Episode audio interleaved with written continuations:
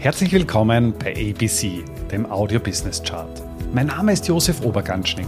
Ich bin Vollblutbörsianer und ein leidenschaftlicher Unternehmer. Als Gründer von Ecobono habe ich es mir zur Aufgabe gemacht, das Thema Finanzbildung in die Breite zu bringen und so Deutschland und Österreich aus dem Aktien- und Röschenschlaf zu befreien. Bei ABC, ein Podcast aus dem Podcast-Netzwerk von audiocd.at, stelle ich deswegen Woche für Woche spannende Zahlen und Statistiken aus den Bereichen Finanzmarkt, Wirtschaft und Gesellschaft vor. In dieser Folge geht es um den internationalen Aktienmarkt und die Größe, die Marktkapitalisierung aller an der Weltbörsen notierten Unternehmen. In Summe haben wir gegenwärtig rund 60.000 Aktien, die an den unterschiedlichsten Börsen dieser Welt notieren.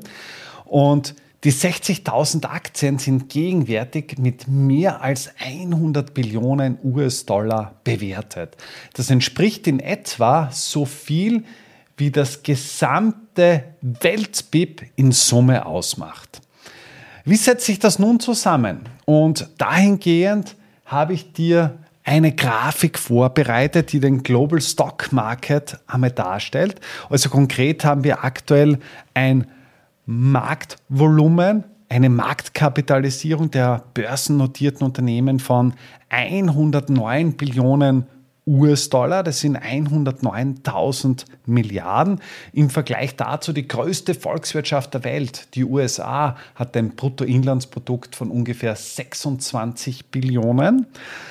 Wenn wir uns das jetzt einmal anschauen von der Größe her, mit Abstand der größte Markt weltweit ist wenig überraschend die USA. US-Unternehmen vereinnahmen 42,5 Prozent der Marktkapitalisierung aller börsennotierten Unternehmen weltweit für sich. 39 der Top 100 der größten Unternehmen der Welt sind in den USA ansässig.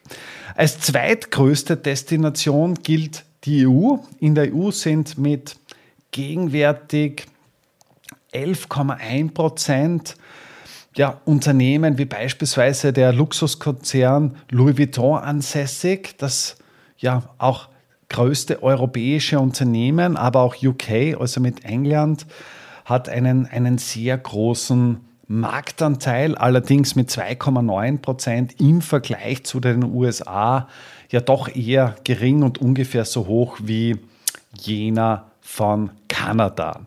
Wenn wir an die asiatischen Märkte schauen, ist der größte Markt mittlerweile China. China ist jetzt mittlerweile mit einem Marktanteil von 10,6 Prozent ja, nahezu doppelt so groß im Vergleich zu Japan mit einem Marktanteil von 5,4 Prozent. Hongkong mit 4 Prozent und Singapur mit 0,6 Prozent. Das heißt, wenn ich Singapur oder alle an der Singapur Stock Exchange in Hongkong notierten und Japan an der Tokyo Stock Exchange notierten Unternehmen zusammenrechnen, entsprechen sie ungefähr dem Marktwert aller chinesischen Aktien. Die chinesischen Aktien sind gegenwärtig mit 7,1 Billionen bewertet also ist auch ein, eine unfassbar hohe Zahl. Und wenn man sich das anschaut, ist das mehr als alle Aktien aller sämtlichen Länder Emerging Markets beziehungsweise auch Developed Markets mit einem Marktanteil von etwas mehr als 9%. Spannend finde ich auch die Verteilung der Earnings, also von den Erträgen her. Ein Großteil der Unternehmen wird in den Emerging Markets äh, vom Wachstum in den Emerging Markets generiert mit 19 Prozent, USA mit 10 Prozent Earnings Growth, Developed Markets 8, Europa 5 und Japan 5. Das heißt, auch hier kennt man, dass gerade an den Märkten in Fernost doch die, die Post abgeht. Wenn wir jetzt einen Blick nach vorne schauen und sagen, wie wird sich aller Wahrscheinlichkeit nach die Marktkapitalisierung entwickeln, dann ist es so, dass der Anteil von US-Unternehmen doch deutlich schrumpfen wird. Bis zum Jahr 2030 sollen US-Unternehmen etwas mehr als ein Drittel der weltweit notierten Marktkapitalisierung ausmachen mit 34,7 Prozent, beziehungsweise bis zum Jahr 2050 mit 26,9 Prozent, unter Anführungszeichen nur mehr ein Viertel. In Europa ist es so, dass Europa tendenziell weiter an Bedeutung verlieren dürfte. Das heißt von 11,1 1% auf 8,3 bzw. 7,9%. Da sieht man schön Old Economy versus New Economy. Im Gegensatz dazu ist davon auszugehen, dass der Anteil oder Marktwert von chinesischen Unternehmen in den nächsten Jahren, Schrägstrich Jahrzehnten doch deutlich anwachsen wird. In China rechnet man damit, dass eben chinesische Aktien 15 Prozent der weltweiten Marktkapitalisierung bis zum Jahr 2050 ausmachen wird. Auch Indien ist ein stark wachsender Markt. Also Indien wird 2050 Europa überholen. Das heißt, auch hier muss man durchaus achtsam vorgehen. Und was ebenfalls auffallend ist, dass Emerging Markets im Vergleich zu Developed Markets in Summe auch wenn man die restlichen Länder heranzieht, einfach die Wachstumsregion schlechthin ist. Eines ist aber auch klar, wenn du in Emerging Markets investierst, hast du eine gewisse Rechtsunsicherheit, die du an den klassischen etablierten Märkten eben nicht hast.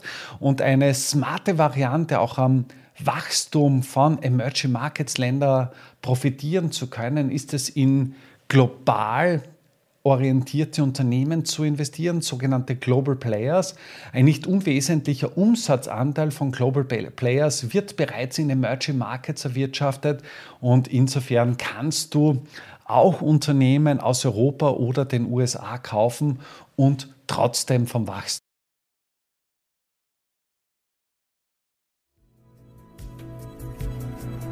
Herzlich willkommen bei ABC, dem Audio Business Chart. Mein Name ist Josef Oberganschnick.